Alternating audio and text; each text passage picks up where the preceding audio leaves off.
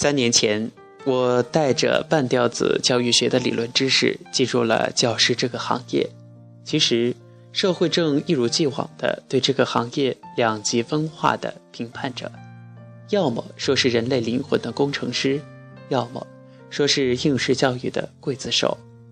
李振西也好，魏书生也好，亦是苏霍姆林斯基和卢梭，他们都无法彻底解决我的疑惑。教育的目的是传播美和善，让大家拥有健全的灵魂。可是，我们真的有这样的能力吗？学生逃课怎么办？早恋怎么办？高校课堂把时间还给学生，结果学生用来聊天和消极怠工怎么办？他们表面上尊重你，背过去就嘲笑你幼稚的天真的理想，怎么办？高一的时候教《廉颇蔺相如列传》。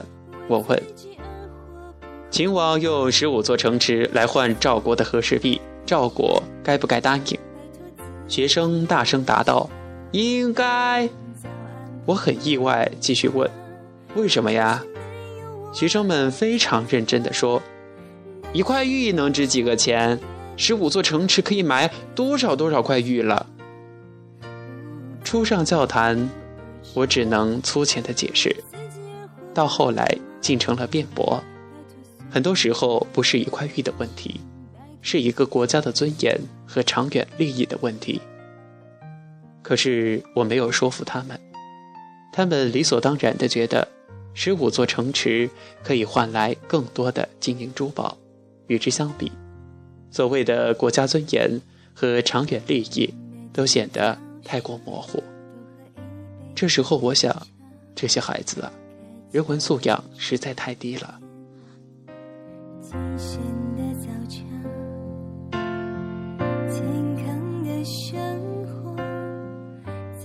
高二的时候办期考试，我看着他们的语文试卷，上面的诗歌鉴赏和标准答案一字不差，连标点符号都没有改。其他科目也遇到了类似的情况。那几天，孩子们挨了很多骂，考得越好。骂得越惨，可我还记得自己刚刚进入这个行业时下的决心，绝不能发火，尽量不发火。这样上了两天课，到了第三天上着上着，我忽然停了下来，因为我流泪了。所有的同学全部都回过神来，连睡觉的都不例外。他们看着我。我却没有看他们，因为我在用纸巾擦着眼泪，怎么擦都擦不完，所以也不好意思，泪眼朦胧地盯着他们。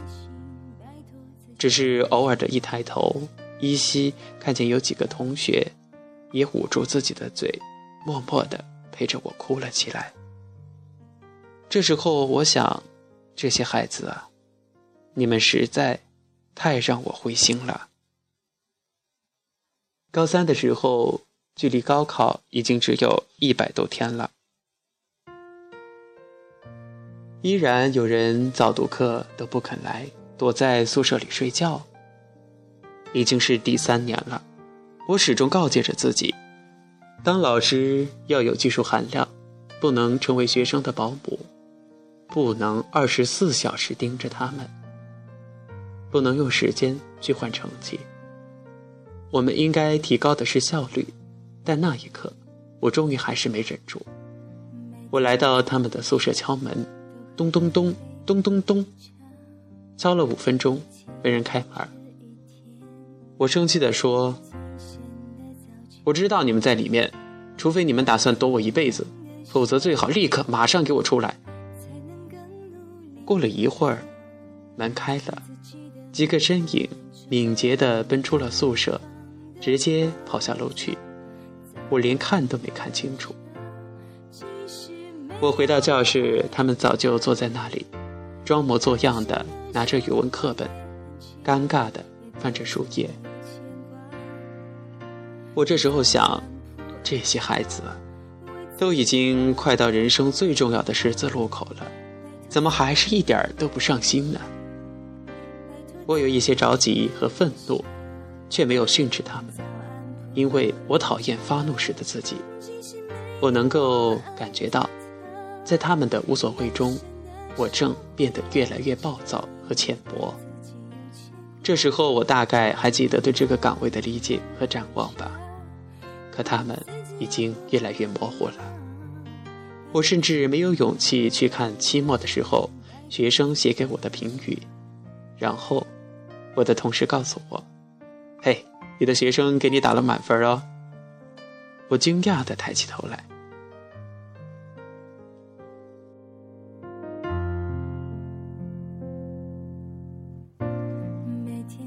上课的时候，我看着一如既往懒洋洋的文科生，感叹的说：“真不知道是你们高考还是我高考。”进入高三以来，我发过高烧，得过肠炎，头发掉了一大把，牙齿整夜整夜的疼，最近还有了口腔溃疡，这里面好多毛病，我之前二十多年都没有过呀。说这些的时候，我的心情其实是平静而闲适的，甚至带着一点调侃。同时，我继续在黑板上写着习题的重点。等我回过头来的时候，却意外的愣住了。正是之前逃课成习惯的那几个同学，脸上带着笑意，递给了我一瓶小的药水。他们说：“老师，这个是治疗口腔溃疡的特效药，我们一直都用的。”我惊讶之余，不由得闭上了嘴，默默的接了过来。我的絮絮叨叨如此无聊，可是他们却善意的看着我。教室里响起了愉快的笑声。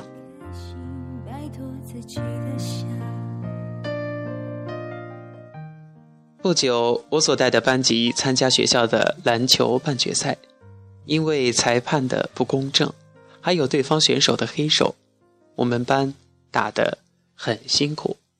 刚开始，双方。各有一批拥堵，渐渐的，我发现全场的观众都站在我们这边，他们大声喊：“坚强点儿，加油！”我站在现场，心里很担心，怕他们打完球会去打群架，因为这个比赛实在是不怎么公平。比赛完毕，我们以一球之差输给了对方。男生们竟然并没有发火，却在互相打气。大家说着：“哎，兄弟伙，没事儿，我们还有更远的路要走呢。”女生们抱头痛哭。我走过去安慰他们：“没事儿，没事儿，没关系哈，胜败乃兵家常事嘛。”结果女同学眼泪汪汪的抬起头来说：“老师，我我们只是觉得……”我们的同学都太纯真了，我又一次愣住了。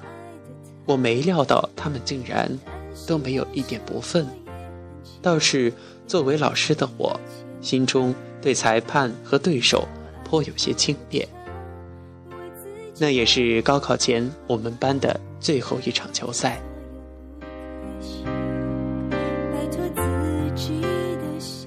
高考结束那天，天上下着微微的小雨。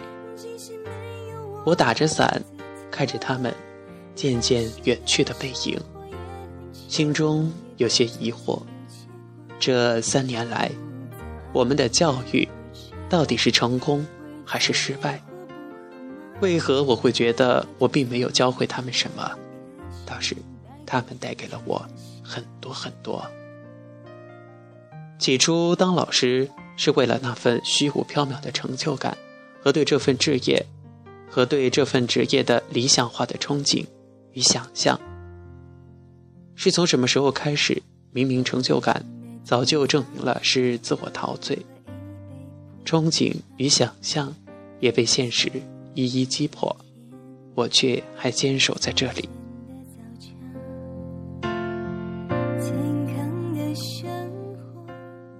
开学之后，我去昆明出差，只是下意识地更新了一条微博。说下午五点会去云南民族大学正门。等我到达那里的时候，却出现了三年来最熟悉的那些面孔。他们有的是坐客车从附近的城市过来，有的从大学城坐公交车过来，有的在人潮拥挤的下班高峰打车赶来，一路颠簸。我们一一的拥抱，然后聊了很多很多，直到晚上十点多钟，才再一次坐上出租车。夜色朦胧之中，我回到了。我们都回到了各自的生活里。第二天，一个同学在微博上写：“昨天我再一次高中毕业。”我笑笑，忽然想起了自己极喜欢的那句话：“爱是永远拥有着善的欲望。”原来这三年的师生决力，我们并未完整的重铸任何一个人的灵魂。我们只是在通往未来的途中互相温暖，互相感受，去纠正这个世界非黑即白的标准答案。在人生的道路上，我们一直在互相鼓励，共同学习。弟子不必不如师，师不必先于弟子。闻道有先后，术业有专攻，如是而已。